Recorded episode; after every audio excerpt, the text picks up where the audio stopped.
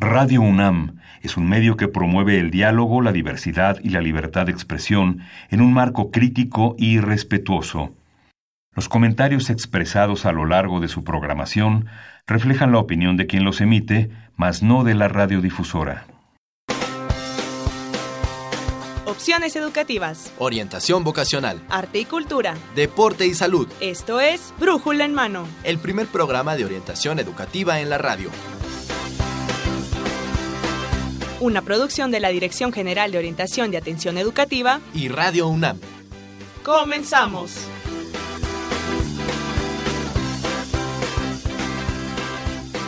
Hola, ¿qué tal amigos? Muy buenos días. Sean bienvenidos a Brújula en Mano, el primer programa de orientación educativa en la radio. Hoy, 6 de abril 2020, vamos a transmitir para todos y todas ustedes a través del 860 de amplitud modulada y en internet en www.radiounam.unam.mx, esta que es nuestra emisión número 1238. Yo soy Miguel González, tengo el agrado de darles la bienvenida en este día, en este periodo que estamos eh, resguardándonos, amigos, amigas, que no estamos de vacaciones, y discúlpenme la insistencia, no estamos de vacaciones, pero eso no quita que les brindemos información de utilidad y que estemos preparándonos para que cuando se levante todo este periodo de contingencia, regresemos a nuestra vida como la habíamos estado viviendo antes de que nos llegara este periodo.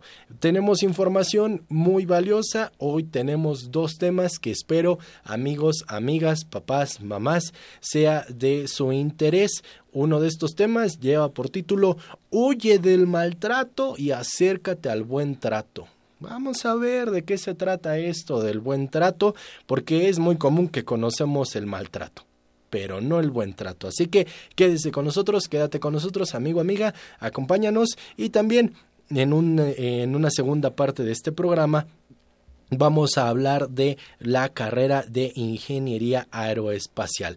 Quédate con nosotros, recuerden que por única ocasión los estaremos atendiendo con sus dudas y sus comentarios en nuestro Facebook. El Facebook Brújula en mano y ahí podrán compartirnos y podrán hacernos llegar vía mensaje o publicación dudas y preguntas con respecto a estos dos temas. Así que, sin más ni más, hoy arrancamos con... Orientación educativa. Con Huye del maltrato y acércate al buen trato. Por eso quiero darle la bienvenida a la maestra Marcela Valadez Morales. Ella es académica orientadora de la Dirección General de Orientación y Atención Educativa que está con nosotros en estos micrófonos. Con el respeto, la confianza que tengo con ella, mi queridísima Marcela, ¿cómo estás? Bienvenida. Bien, Miguel, gracias por haberme invitado. Para mí es un placer hablar del buen trato. Del buen trato, justamente. A ver, ¿Qué es esto del buen trato? Porque maltrato, como lo mencioné, por es más conocido. Pero ¿qué es esto? Buen trato como una sola palabra. Sí, fíjate que eh, qué bueno que lo puntualizas. El buen trato lo encontramos en algunos eh, medios de comunicación separado, buen trato. Pero lo correcto es buen trato junto. Junto. Pero lo más interesante es que es un concepto que todavía no se encuentra en, la, en los diccionarios, que es el buen trato. ¿sí? Y cuando yo me refiero al buen trato, este, yo recuerdo de los primeros cursos que estuve presente con la doctora Fina Sanz, que ella fue la primera que trajo ese término a nuestro país y que se dio en la Comisión de Derechos Humanos de la Ciudad de México en el 2014. Yo asistí a ese curso y me llamó mucho la atención el que lo implementara en diferentes ámbitos, desde la familia, la escuela y la sociedad. Entonces, cuando yo entré a ese curso, me gustó mucho y desde ahí fue mi interés en trabajar con lo que es el buen trato, cómo promoverlo en la educación. Entonces, hay tres ámbitos donde, de acuerdo a lo que menciona Marcela, la, maestra Fina Sanz dice, el buen trato es aplicable a la familia, a la escuela. y a la sociedad. y a la en sociedad. general.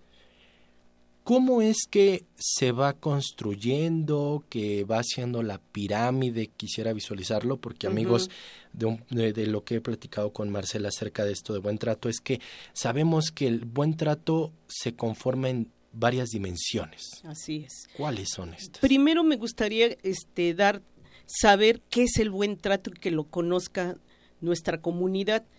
Fíjate, el buen trato es una expresión de amor, en primer lugar. Y esta expresión de amor es el respeto, el autocuidado, tanto para uno mismo como para los demás. Y esto va a generar relaciones interpersonales de armonía, de respeto y sobre todo de este equidad, ¿sí? Sin que intervengan prejuicios ni estereotipos de género o lo que hoy conocemos gracias a la doctora Marcela Lagarde como mandatos de género. Buen trato, sí. Hoy le tenemos que llamar mandatos de género. ¿Qué quiere decir mandatos de género? ¿Cómo nos educan a mujeres y a hombres de manera diferente? ¿Cómo está clasificado qué cosas tienen que ser los hombres y qué cosas tienen que ser la- las mujeres? Entonces, a través del buen trato, lo que estamos promoviendo es la equidad entre los géneros, sin que haya esa división. Ajá, de lo que, De lo que de debe lo que debería ser Un hombre un hombre. o lo que debería ser una mujer, que socialmente nos lo, nos lo exigen día a día, tanto la manera como nos educa la familia, las instituciones, los medios de comunicación, la religión. Entonces vemos la sociedad y esto es lo que precisamente el buen trato no estamos de acuerdo con esos mandatos de género que haya esa división. Ahora entiendo perfectamente por qué hace énfasis como, tal vez como primer ámbito, la familia. La familia, claro, claro. Y, este buen trato va a generar vínculos de buen trato. ¿Qué son los vínculos? Las relaciones que establecemos primero con nuestra familia, posteriormente cómo nos relacionamos en los contextos sociales en los cuales estamos interactuando día a día. Entonces, el, podríamos decir que los vínculos de buen trato es esa manera equitativa y armoniosa de las necesidades y la, y la valoración de cada una de las personas que están involucradas en ese vínculo. ¿Sí? Entonces, si tú te fijas, va todo relacionado entre la armonía, la equidad, la valoración y el respeto de las personas que están involucradas en esta relación. Y esto lo podemos implementar en todos los ámbitos, desde una relación de pareja, una relación de amistad, una relación con nuestros padres, con los maestros, en sí, de manera general, en todos los términos, en todos los, perdón, ambientes, hasta el laboral. en los que nos relacionamos. Claro, claro. Pero para poder entablar vínculos de buen trato tenemos que empezar por uno. Ah, claro. Ahí precisamente lo que tú decías, este Miguel. La doctora Fina, ella para una mejor convivencia, ella crea tres dimensiones, ¿sí? Y estas tres dimensiones son, en primer lugar, lo personal. Segundo, lo relacional. Y tercero, lo social. El ser humano estamos siempre, en primer lugar, conociéndonos, ¿sí? Hay un autoconocimiento, hay un autocuidado y hay forma de cómo satisfacer nuestras necesidades básicas como la alimentación, el deporte, la meditación. Eso es el autocuidado, hacer lo que a mí me gusta, ¿sí? Y después, si yo lo quiero socializar, lo comparto, eso yo lo decido. Pero también puedo decir, no me gusta, sí me gusta y lo comparto. Esa es la parte importante de lo, de lo que sería lo personal. Entonces, ¿a qué se, ¿a qué le llama relacional? Es esta parte en donde nosotros, el ser humano, siempre nos estamos relacionando, siempre nos estamos vinculando. Tenemos necesidad de amar y de ser amados, ¿sí? Es una necesidad básica que tenemos todos los seres humanos. ¿Y esto qué trae como consecuencia? Pues que nosotros precisamente tenemos que establecer esos vínculos amorosos con, en los cuales debe haber respeto, Respeto. armonía, este, paz, pero también es importante la negociación, ¿sí? Y la equidad de cómo nos tratamos. Y esto tiene que ver mucho con me escucha, lo escucho, ¿sí? Respeta mis opiniones, las toma en cuenta para una decisión donde los dos estemos de acuerdo. Entonces es una situación realmente donde podemos establecer nuevas formas de relacionarnos y sobre todo el respeto a la diversidad, que todos los seres humanos somos diferentes, pero podemos convivir negociando. Exactamente. Una, como una copa, vamos de lo individual, Exactamente. lo relacional, ¿no? Nuestro- nuestra convivencia con la pareja. Con los Amigos. amigos.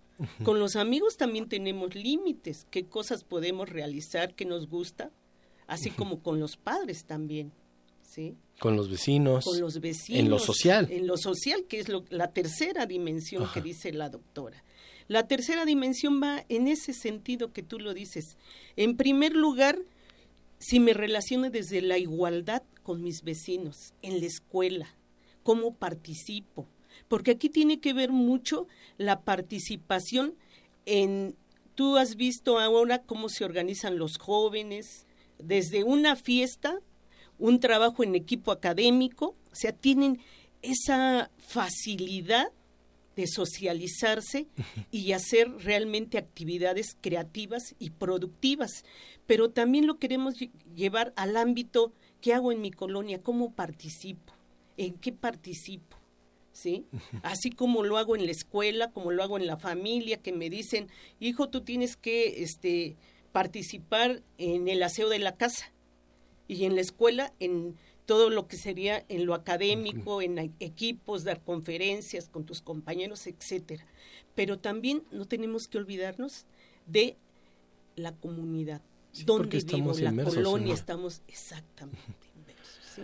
A ver, creo que no podríamos eh, intentar estar bien en la parte social si no empezamos desde nosotros. Claro. ¿Qué claro. hacer para darme buen trato? Fíjate que es una pregunta en los talleres que hacemos aquí con los jóvenes, a veces hay un desconocimiento de cuáles son las necesidades que tiene mi cuerpo. Eso es algo que me ha llamado la atención en los jóvenes. Entonces aquí lo primero es hacer contacto con nuestro cuerpo. ¿Qué siente nuestro cuerpo? ¿Cómo se manifiestan esas emociones, esos sentimientos? Que mira que lo hemos visto que estos sentimientos y estas emociones lo este, expresan más las mujeres que los hombres. Eso es algo muy significativo que se da en los talleres. Tiene que ver nuevamente con Claro, esto, lo, con lo de esta- los hombres. Los Ajá, con estos mandatos de, de mandatos género, que decíamos. Los hombres está prohibido que expresen lo que sienten. ¿Sí? En cambio, las mujeres son las que lloran, las que manifiestan, este, que me siento mal, estoy triste, pero ellos no, ellos Sí. no lo pueden manifestar porque ellos son los fuertes. Ajá. Entonces vemos, ahí se dan los mandatos de género, precisamente que los hombres no se manifiestan. Y hay un desconocimiento de su cuerpo. Ajá. Entonces, ¿qué tratamos de que ellos primero miren en su cuerpo, que lo conozcan? Y para conocerlo es aceptarlo. Y es cómo lo puedo mejorar. Si yo lo acepto como es, puedo mejorar muchas cosas. Y entraría ahí desde la alimentación, el deporte, ¿sí? El, el baile. Por ejemplo, les decimos, es necesario para que ustedes sientan. Desde el momento en que ustedes van aquí tantos espacios que tenemos para que los chavos bailen, y sientan, pues ese es un espacio muy rico aquí en CEU, tenemos eso, esa maravilla de, de estar interactuando, de, de estar moviendo el cuerpo. Entonces, eso es lo primero y el autocuidado. El Ajá. autocuidado es fundamental para tener una salud sana. ¿Sí? Entonces, una de las cosas que podrían aprovechar ahorita los muchachos que tal vez están resguardados es párense solitos a bailar. Pongan una cancioncita, un género que ustedes quieran y, sientan. Identifiquen qué sienten cuando están bailando. Y acuérdate que el baile provoca erotismo. Ajá. Y como diría la doctora Fina, hay que erotizar el buen trato. Y ahí, como tú dices, ese ejemplo de que pongo una canción que a mí me genere mucha vitalidad, las feromonas se me eleven, ahí está, dándose buen trato Ajá. con ese baile. Estoy en contacto con mi cuerpo, está sintiendo mi cuerpo. Entonces, vemos, como dice la doctora, hay que erotizar el buen trato. Sí, como mencionabas, es que esto, esto me gusta, yo me siento bien y lo voy a compartir Exacto. con, con alguien. Con alguien. No, no le voy a exigir a ese alguien, ¿no? Que tal vez estamos acostumbrados a, a, a, a pedirle a la pareja que nos provea de algo, pero que a veces ni siquiera sabemos si realmente queremos, queremos. o necesitamos ese algo. Es que yo quiero este, que estés conmigo, pero cuando estés conmigo no sé Ya cómo no estar contigo. Exacto. No sé cómo estar con. Y ahí te das cuenta que no tenemos un conocimiento de nuestras necesidades básicas. Sí, sí, ¿sí? sí. Por eso es tan importante el autoconocimiento. A esta cultura del buen trato nos estamos enfocando, Marcela, ahorita a, a los chavos porque principalmente es la comunidad a la que a la que Claro. nosotros intentamos llegar. Pero esta esta cultura del buen trato, esto de vivir de buen trato, solo es para los chavos, solo para las chavas. No, fíjate que no. Antes de contestarte eso, sí me gustaría aquí también, esta cultura, como tú lo acabas de, de mencionar, tiene valores. Y los valores son muy importantes para una sana convivencia. Y un respeto a las diferencias, que tus valores no son los mismos que los míos. Y aquí los valores que, que manejamos en este modelo que le llamamos es el respeto a las diferencias como primer valor. ¿sí? Segundo, la cooperación, la solidaridad, la negociación, la armonía, el bienestar, la complementariedad que tenemos que tener los seres humanos, ¿sí? Y la creatividad, la tolerancia. La tolerancia es muy importante. Y asimismo, una cultura para la paz. Y otro término que fundamental en nuestra convivencia, la empatía. Yo ponerme en el lugar de la otra persona, qué es lo que está sintiendo, y por eso tengo que respetar las diferencias, porque esa persona piensa diferente a mí y está viviendo experiencias diferentes a mí. Entonces, ahí la empatía es fundamental en el buen trato. Fíjense, amigos, amigas, esta, esto que nos menciona Marcela, la empatía, el, el respeto, hace, sobre todo porque trato de, de sacar un poco dentro de mi cabeza esta idea del buen trato porque la asocio inmediatamente a la relación de pareja pero en lo colectivo, ¿cómo podemos eh, implementar esta, esta cultura del buen trato? Y, y, y sobre todo porque venimos de un periodo en el que tal vez entramos en pánico, entramos en temor, no sabemos qué onda con este virus, no sabemos qué va a pasar, ¿Qué va a pasar? y, y Claro, quiero claro. todo para mí, quiero los recursos para mí y, y- y entro en conflicto con otras personas. ¿Cómo me ayuda esto del buen trato en la resolución de conflictos? Fíjate, eh, aquí es bien importante la autoescucha, la autoescucha y escucha. ¿Sí? Nuevamente volvemos, ¿qué quiero? Pero también, ¿qué, qué pide el otro? Exacto. Si yo ahorita por este, esto va a ser temporal, ¿sí? ¿Qué puedo hacer yo?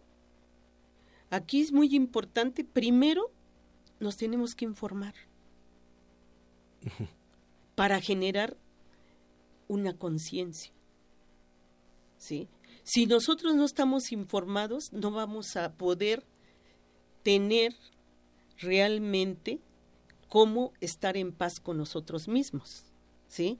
Primero hay que estarnos informados. Segundo, hacer aquí sí se recomienda, como tú decías, el baile, las meditaciones, el leer lo que a mí me interesa, lo que a mí me gusta, ¿sí? Y lo puedo socializar a partir de las redes sociales, me puedo estar comunicando. Hoy tenemos esa maravilla de estarnos comunicando con la gente que queremos. Y entonces eso nos va a permitir y estar también, eh, fíjate que ayer toqué ese tema en un curso que estoy tomando y una de las cosas que me llamó mucho la atención es estar en contacto con paisajes, mirar paisajes, eso te va a relajar también. Paisajes de la naturaleza, de los que tú quieras, ¿sí? Ya sea agua, bosque, desierto, lo que a ti te guste, porque eso te va a permitir un relajamiento. Fíjate, porque lo que más ahorita, con toda esta crisis que tenemos, los que se va, se va a beneficiar más es la naturaleza. Sí, exactamente. Yo creo que, lo, ya lo estamos, lo estamos viendo. Viendo, ¿no? Entonces, ahorita yo, por ejemplo, podría recomendar, este, vean paisajes, escuchen música que esté eh, con un fondo de agua, de bosque, todo. Los sonidos de los pájaros, del viento, todo eso nos ayuda ahorita.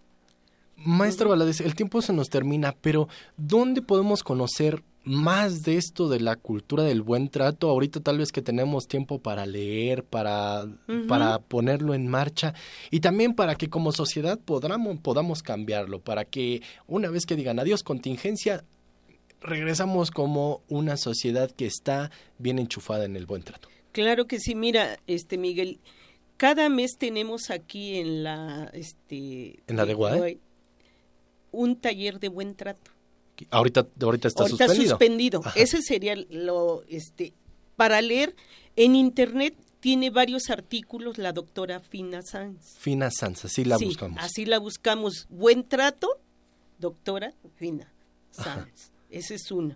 Y otro, hay un libro de ella que se llama El buen trato como proyecto de vida.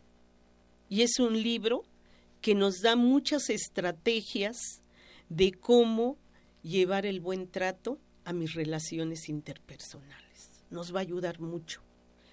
Y estar aquí, eh, nosotros ya vamos a sacar artículos pequeños para que la gente conozca esto. Esto es muy importante y se da en cualquier ámbito. El buen trato debe de existir en la humanidad. Hoy la doctora Fina, por ejemplo, en países que han vivido guerra, ella está promoviendo el buen trato. ¿sí? En escuelas ella lo está promoviendo. Entonces podemos realmente rescatar y promover otro tipo de relaciones diferentes a lo que hemos vivido. Claro, claro que sí.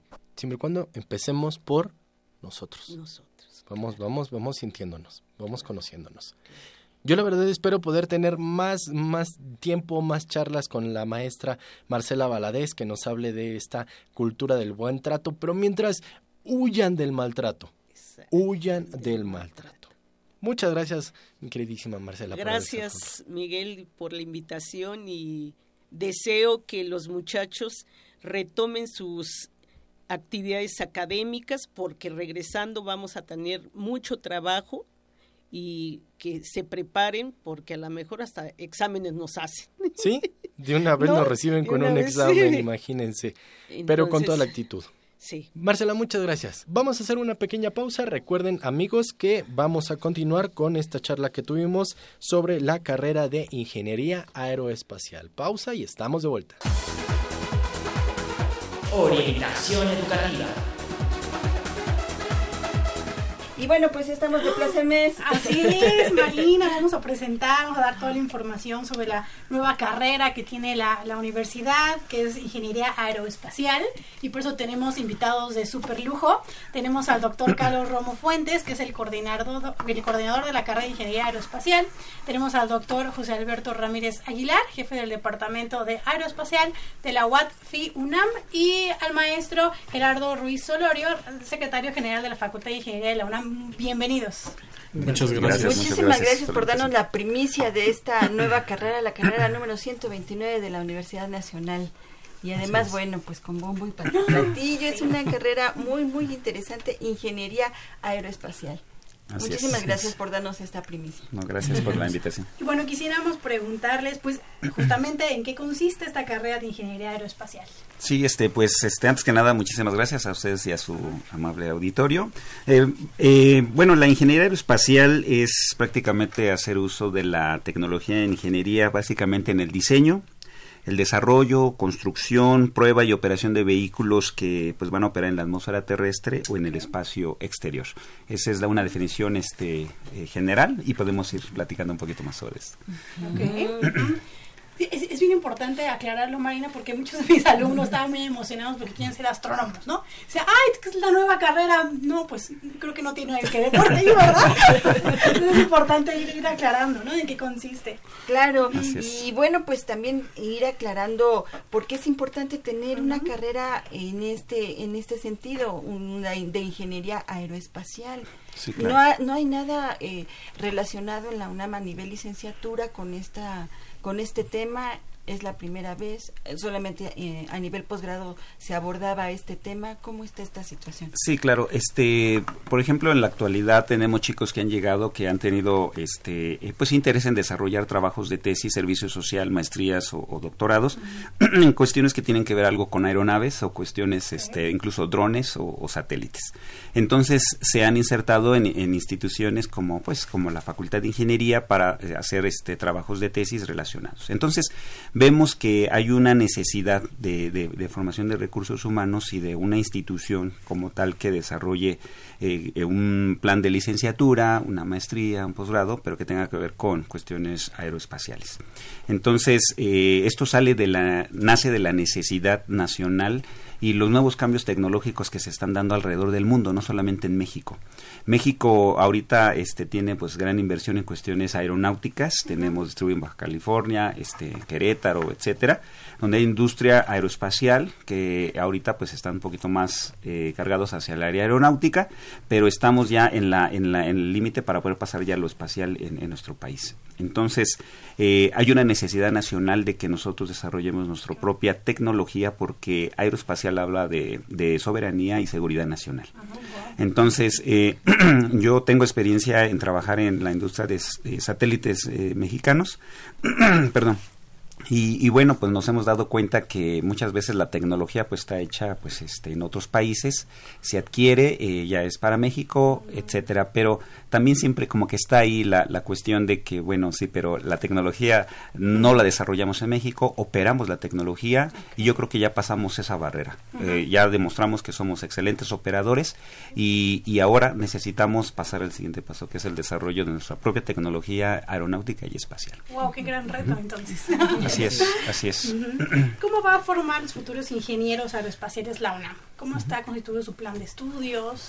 Sí, mira, el plan de estudios es un plan bastante amplio, es uno de los planes más, eh, creemos, eh, más sólidos.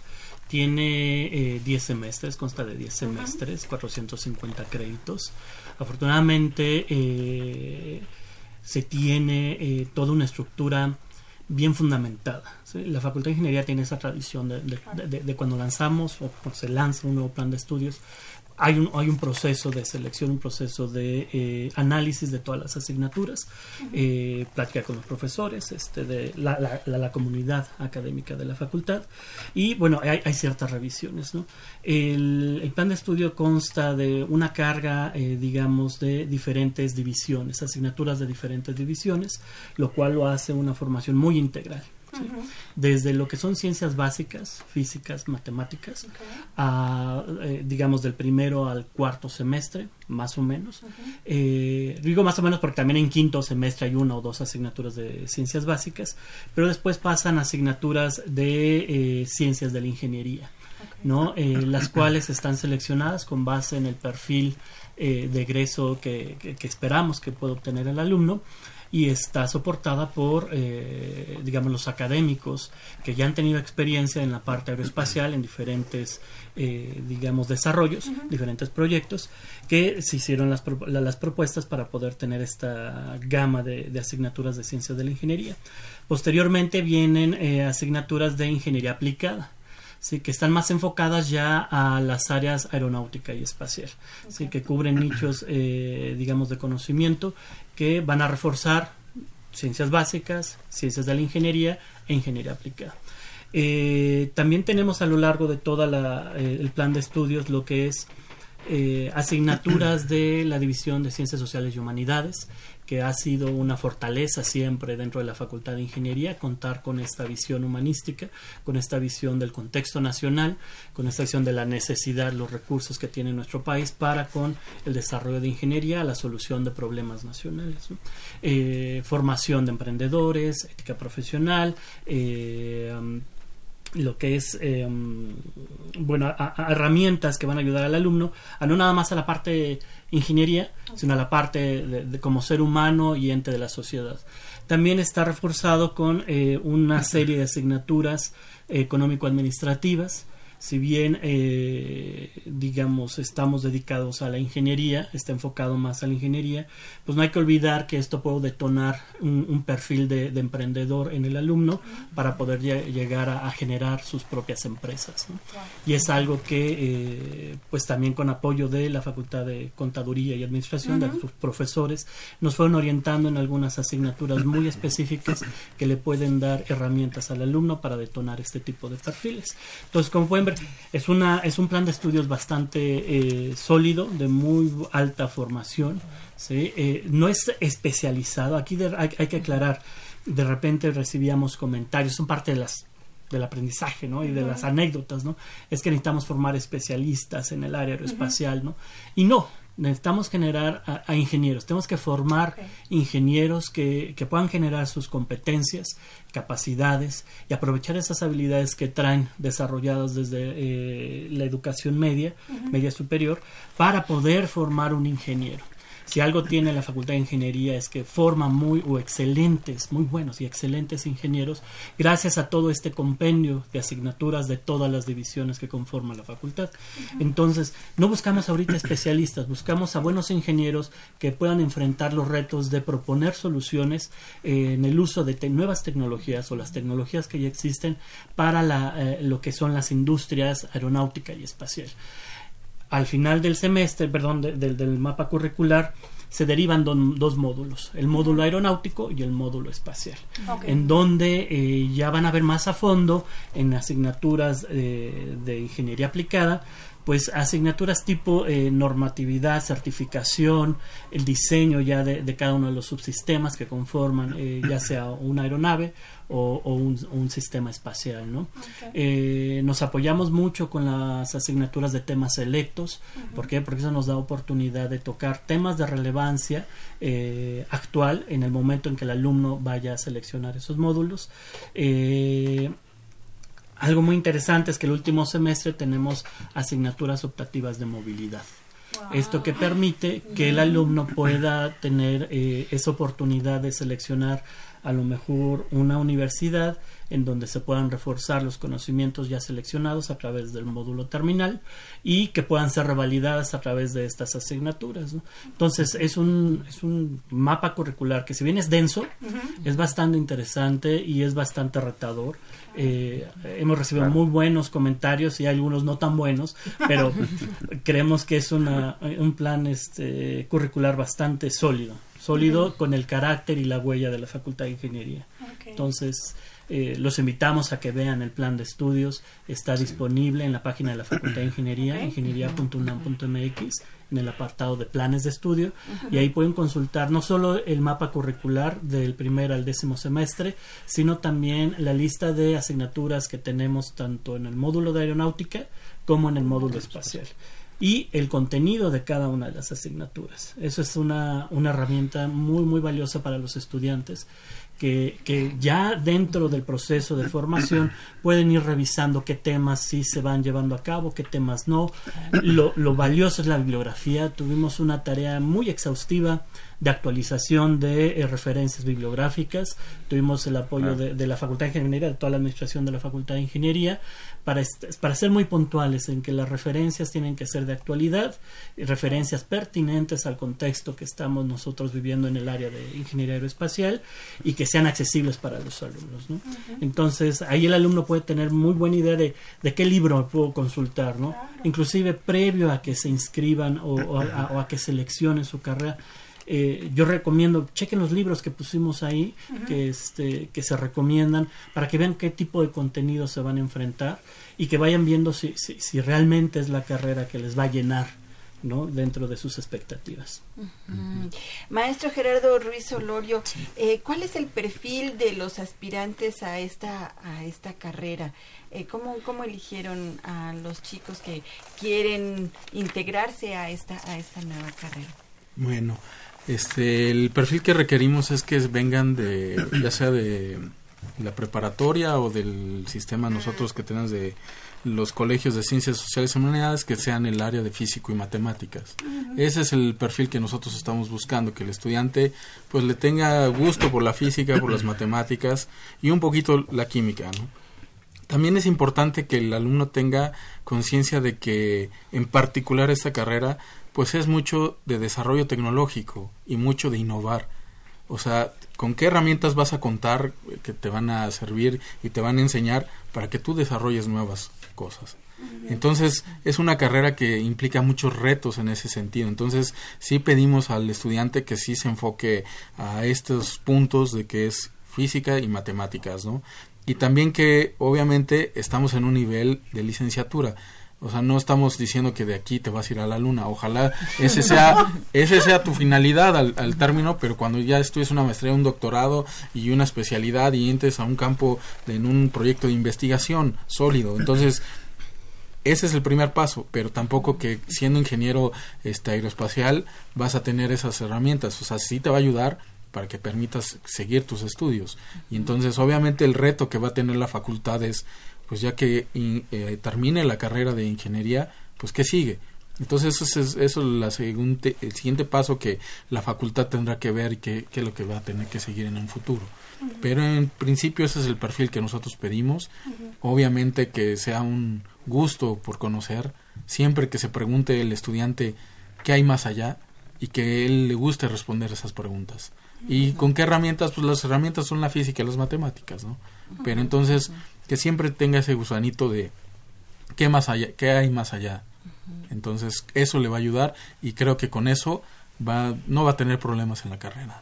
Híjole, y es que es un tema de, de, mucha actualidad, como bien lo decía el doctor José Alberto Ramírez, sí. el uso de las nuevas tecnologías y que además, bueno, pues estén con esta idea de que no solamente es este, una carrera dirigida hacia, hacia el espacio, sino también hacia lo aeronáutico también y, el, y la inclusión de esta tecnología, uh -huh. ¿No? Y bueno, pues un, un montón de aspectos que, sí. que intervienen en esto, ¿no? Yo creo que sí van a tener mucho, muy, muy, muchos intereses muchos intereses sí, bueno, debido a la actualidad. ¿Qué requisitos deben cubrir para ingresar a esta carrera? Pues primero presentar el examen. Bueno, hay, hay, digamos, hay, sí, sí. hay diferentes modalidades, ¿no?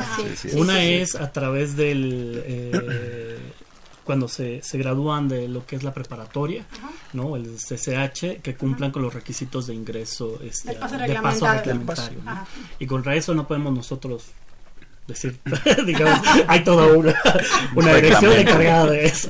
Pero ¿qué es el, el promedio y que sean alumnos regulares, ¿no? Pero Entonces, es una carrera de acceso directo. Es una es carrera de acceso, directo. directo. Okay. Eso, ese es el reto. Ese Ese es, de diga, que es acceso de acceso directo, Directo. que ya sea estudiantes de preparatoria SUNAM con el pase reglamentario o estudiantes que vengan de otras eh, instituciones, el examen como en cualquier otra carrera de la Facultad de Ingeniería. Ok, ajá. ¿Y cuántos van a aceptar? Ah. En la primera generación. esa- Esa pregunta es buena. En la primera generación estamos es, pensando en 40, estu- 40 estudiantes. Se, se dice poco, pero esperemos que con eso cubramos el requisito, ¿no? esperemos que se inscriban más, pero este eso es lo que tenemos, 40 lugares. Este nos pasó igual con una carrera anterior, igual pusimos 40, llegaron más, está bien. Este, pero esa es el, la cuota que nosotros estamos poniendo en la Facultad de Ingeniería. ¿Y ya va a estar disponible para, para este agosto? Ya va a estar ¿Ya? disponible en, las- en, la, en, la, en el- la vuelta del siguiente examen de selección. ya, Ya, ya, va a estar disponible y ya está disponible para el pase reglamentario. Abril, va, va a estar, este año. va a estar disponible para que recibirlos en agosto, ¿no? Lo que sí, lo único que no está disponible es cambio de carrera, cambio de Simultánea. ni Ah, simultánea, ni, ni otra carrera. O sea, eso no está disponible. ¿Por qué? Porque empezamos primer semestre, no podríamos darle, este, por ejemplo, el que quiera cambiarse carrera, pues el materias del quinto semestre, por ejemplo, ¿no? Claro. No lo tenemos, entonces, este, solamente es para nuevo ingreso, ¿no? Ujú. Esa es la única regla que tenemos. ¿Dó- ¿Dónde más estudia esta carrera aparte de ahora en la UNAM? Pues hay, hay varias instituciones dentro del país. Eh, está, por ejemplo, está la Universidad Marista, que está en Guadalajara, que también ofrece un programa. También la UABC, allá en, en Baja California, también tiene un programa. Eh, incluso la, en Puebla también hay otra institución que también este, ofrece ese programa. Eh, algo interesante que tiene la, la, la- la universidad en este sentido, al, al ofrecer este programa, es que eh, pues estamos teniendo estos dos módulos, como lo comenta el doctor este Romo, este uno hacia aeronáutica y otro hacia espacial. Entonces esto es importante porque en el país eh, tenemos este eh, clústeres de, de industria aeronáutica, aunque son clústeres aeroespaciales, pero es prácticamente son aeronáuticos. Entonces está respondiendo a una a una necesidad. Eh, pero también traemos la otra necesidad que es el cambio tecnológico que viene muy fuerte. Hoy en día estamos hablando de cuestiones de constelaciones de satélites pequeños, que anteriormente un satélite, ponerlo, hablamos de 350 millones de dólares. Entonces, esto que ha generado, eh, está, se está dando un nuevo paradigma donde ahora necesitamos trabajar ya en la cuestión espacial. Si aeronáutica, atenderlo también, pero también la, la- la espacial. Entonces, eh, aunque hay otros programas, este, tienen su, tienen su, su directriz, tienen su- sus objetivos, pero la Facultad de Ingeniería trae precisamente el objetivo de cubrir dos áreas y siempre atendiendo a las necesidades actuales. de- ¿sí? Sí, aquí eh, platicando sobre el, el trabajo que se hizo para poder defender el, el, digamos lo que es el título. Nos basamos en un análisis de instituciones que entregan el título de ingeniero aeroespacial. Sí. No todas las instituciones que tocan la parte aeronáutica entregan ese título. Ah, ok. Ujú. Y es alguna confusión que muchos eh, estudiantes han, han expresado, ¿no? Porque, eh, digamos, eh, vaya, comparando con la institución hermana, ¿no? El Politécnico, por Sí, sí, ejemplo, sí. ¿no? Eh, el Politécnico eh, eh, tiene la carrera de Ingeniería Aeronáutica, licenciatura, ok. Sí. y posgrado, o lo que es maestría en Ingeniería Aeronáutica y Espacial. Nosotros entregaríamos el título de Ingeniero Aeroespacial en licenciatura. ¿sí? Y el análisis se hace respecto a eso. Ahora, los, solo hay cinco programas precisamente a nivel nacional donde no es el Politécnico que eh, entrega el título de ingeniero aeroespacial. Eh, y fue con base en ese análisis que nosotros fuimos identificando las oportunidades de aportar una nueva área. Ahora bien, analizando estos eh, ah, programas de estudio que ya existen con el título de ingeniero aeroespacial, nos dimos cuenta que las asignaturas o la tendencia del programa de estudio está cargado a un nicho de manufactura y operación en la industria aeronáutica. Entonces ahí es donde nosotros sentimos que hacía falta eh, llenar esa oportunidad o ese nicho en donde la parte de diseño, estándares, herramientas de alta tecnología que ayude a balancear un poco el tema aeroespacial. Por eso es bien importante entender lo que es ingeniería aeroespacial. Hay mucha confusión aeroespacial, aeronáutico, aviones, nada. No. Aeroespacial toca la parte aeronáutica y la parte espacial o astronáutica. Entonces ahí es donde la Facultad de Ingeniería logró tener un balance muy, muy, bueno entre estas dos áreas, generando competencias hasta el octavo, noveno semestre de la carrera en ambas áreas para poder seleccionar una, un campo disciplinario, ya sea aeronáutico y espacial. Ah, eso, eso es, es una gran aportación con respecto a todos los programas que entregan el título de ingeniería aeroespacial. Eso, eso, eso es muy importante, ¿no? Hemos recibido esos comentarios de, de, estudiantes del Politécnico. Es que el, el, mapa de acá es mejor o el de acá es mejor. sí, no, la diferencia? Es, es, natural, ¿no? ¿Por qué? Porque el, Politécnico tiene una trascendencia de 70 años, una trayectoria de 70, más de 70 años haciendo ingeniería aeronáutica. ¿no? Perfecto, y, se, y créanme que son muy buenos ingenieros también. Solo que aquí la oportunidad que ofrece la Facultad de Ingeniería dentro del plan de estudio es poder proporcionar al alumno en este mapa curricular de esas dos opciones de titulación. Entonces, eso hace un diferencial con cualquier otro programa. Además de que están, eh, digamos, hicimos análisis no nada más en México, sino también a nivel internacional, comparando programas académicos, por ejemplo, con el MIT, programas académicos con Rusia, eh, con Londres, con España, eh, Inglaterra, vaya, con, con, varias instituciones para poder detectar cuál era la aportación de cada uno de ellos. Y que nos dimos cuenta que cada uno responde a un desarrollo tecnológico y una necesidad propia de ese país. Y es muy complicado que la Facultad de Ingeniería quiera resolver no nada más lo de México, sino también lo de los demás países. No. Entonces está enfocada esta carrera, tiene esa visión de poder atender eh, las necesidades de estos dos segmentos en nuestro país. De ahí que en las asignaturas de Ciencias Sociales y Humanidades, por ejemplo, la asignatura de Economía, la asignatura de Recursos y Necesidades de México, nos va a presentar precisamente esta realidad que necesita nuestro país o la que está en nuestro país para poder aportar nuevas nuevas soluciones tecnológicas. Entonces, eso es algo que los estudiantes tienen que ir aprendiendo también cuando van a seleccionar su carrera. Y es bien importante que, que, tomen en cuenta el contexto en el que estamos desarrollando esta carrera. y son dudas muy muy comunes de los muchachos, ¿no? Sí, sí, sí. Y, se pelean con nosotros, ¿no? tranquilos, no, no pasa nada. O sea, es una opción más. si no les gusta, hay otras universidades que dan ese título. Véanlo y están más enfocados a aeronáutico. Entonces, va por ahí. Y otra duda que normalmente tienen nuestros alumnos y alumnas es el costo. ¿Será costoso estudiar esta carrera o no será?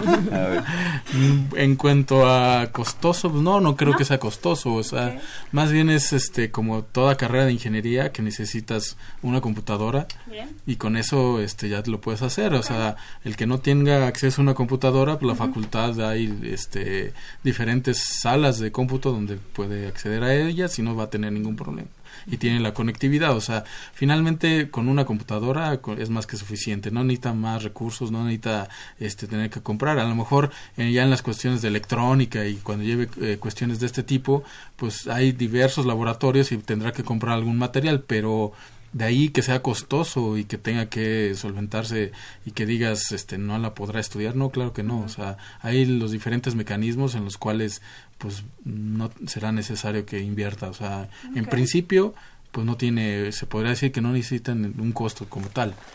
O sea, no tiene, porque la, les digo, la computadora van a tener acceso a ella, tienen acceso, siempre y cuando cumplan con el reglamento de las salas de cómputo, y con eso es más que sencillo, ¿no? Entonces, y, en ese sentido, perdón, eh, la universidad es muy generosa, la, la UNAM provee, eh, digamos, eh, las herramientas matemáticas. La facultad ha tenido convenios con, con, industrias que nos han aportado el software que requiere el alumno de ingeniería para poder estudiar las asignaturas correspondientes donde se necesite. En ese sentido, también dentro de, la, de este programa se ha buscado a empresas que nos apoyen con software especializado en el, en el, tema aeronáutico y en el tema espacial. Y se ha llegado a convenios que, que nos ayudan a tener licencias académicas dentro de los plan, del plan de estudios, ¿no?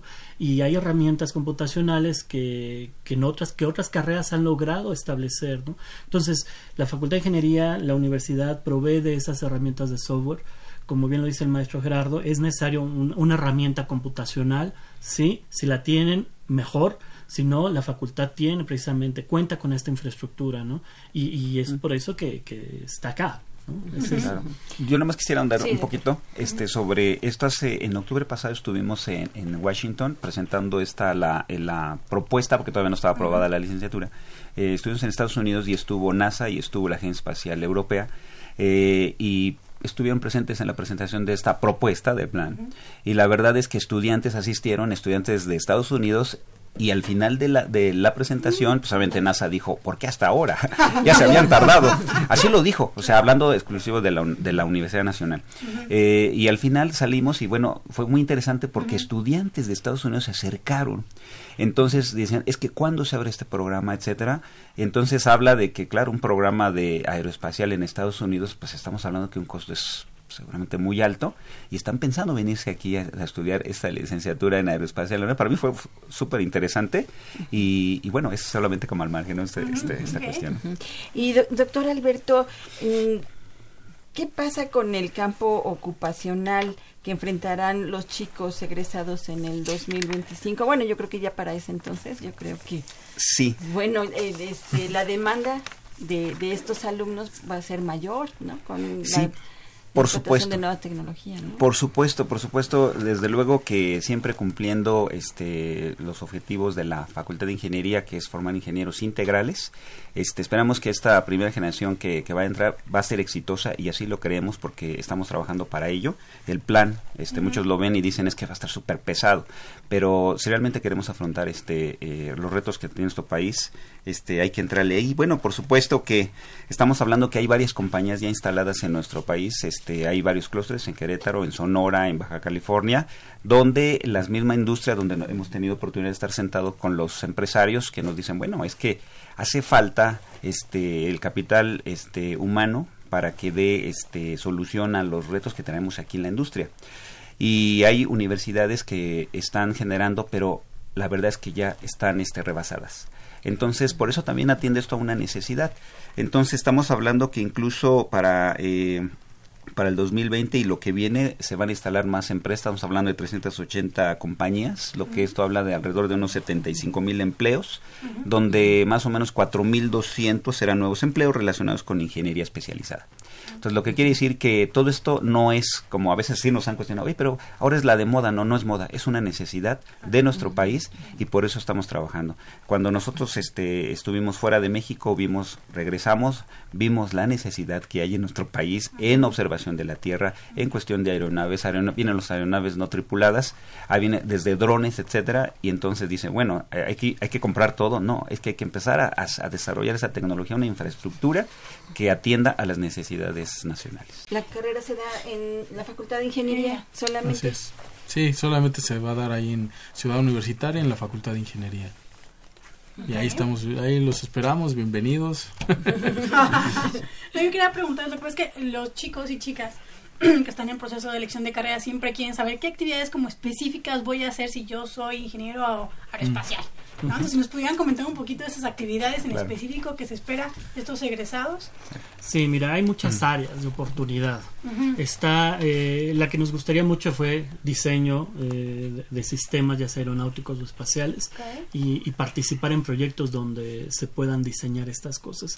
Se dice una palabra corta, pero involucra mucho conocimiento, mucha formación sólida.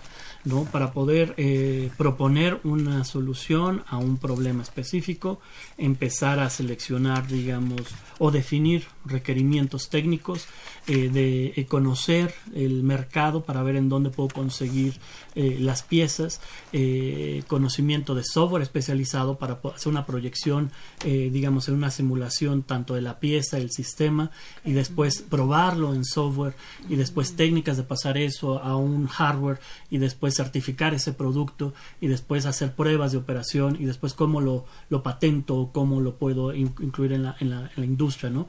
O en el ciclo de desarrollo de productos.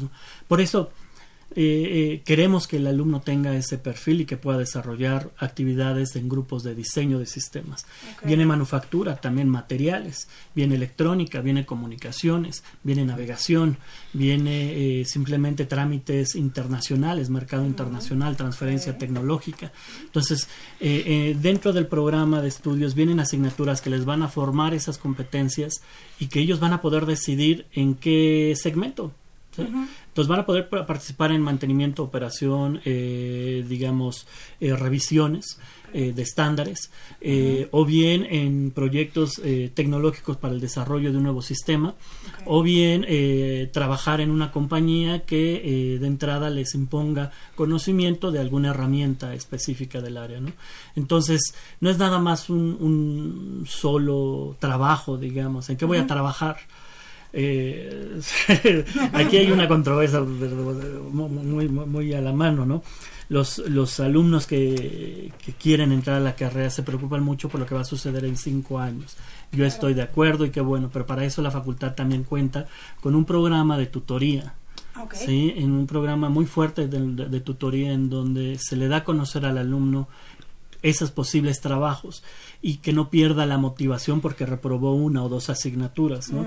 Y se olvidan de lo que habían pensado en un inicio y que lo que iban a trabajar y, y ya tenían todo su futuro. No, la idea es ir formando esas competencias, capacidades y habilidades que realmente lo hagan acercarse a ese trabajo que no es la facultad de ingeniería quien se los va a dar sino que ellos van a salir a buscar con unas competencias sólidas y un nivel de competencia entre personas, de ingenieros, que, va a estar bien enfocado en el área en la que ellos se van a desarrollar.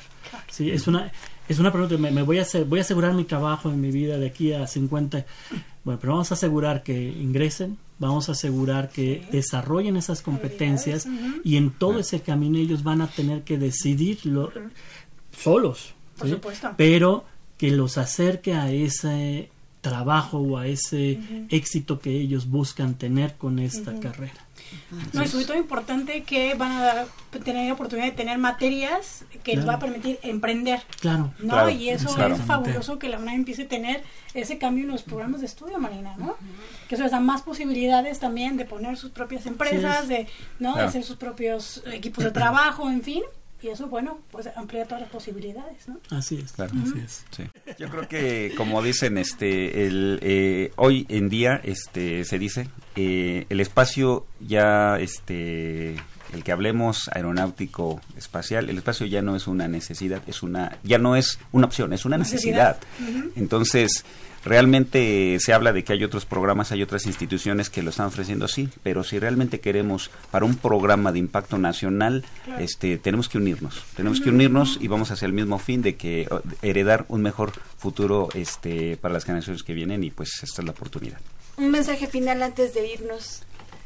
Eh, pues yo siempre invito a los estudiantes a, que lean, que lean, este, que, no pierdan esta motivación al leer todos los requisitos o todo el contenido.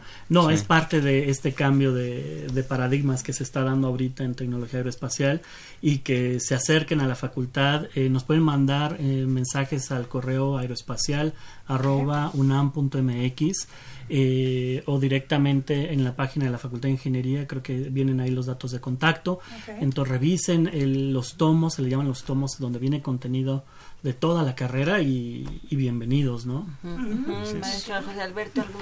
Pues este, que eh, hay una nueva oportunidad, todas las carreras son importantes, tienen una, una razón de ser y el por qué se crearon. Esta tiene una razón, el por qué se está creando en este en este tiempo. Así que es una es una opción es una puerta abierta y una oportunidad de hacer algo en, el sistema aeroespacial. Maestro Gerardo. Este, la Facultad de Ingeniería desde hace 228 años sigue eh, creando nuevos programas, en fin, de la sociedad y que buscando las necesidades de esta sociedad. Y esto no deja de ser, pues esto, la sociedad misma pide especialistas en ingeniería aeroespacial y es por eso que estamos aquí. Nosotros nos despedimos de este Radio Universidad Nacional, agradeciendo los controles técnicos a Socorro Montes en la producción de la radiodifusora y en TV en redes sociales a Miguel González y bueno pues agradecemos también la realización y producción general de Saúl Rodríguez Montante. Nos vamos de Radio Universidad Nacional. Muchísimas gracias. Pásenla bien la Dirección General de Orientación y Atención Educativa y Radio UNAM presentaron Brújula en Mano, el primer programa de orientación educativa en la radio.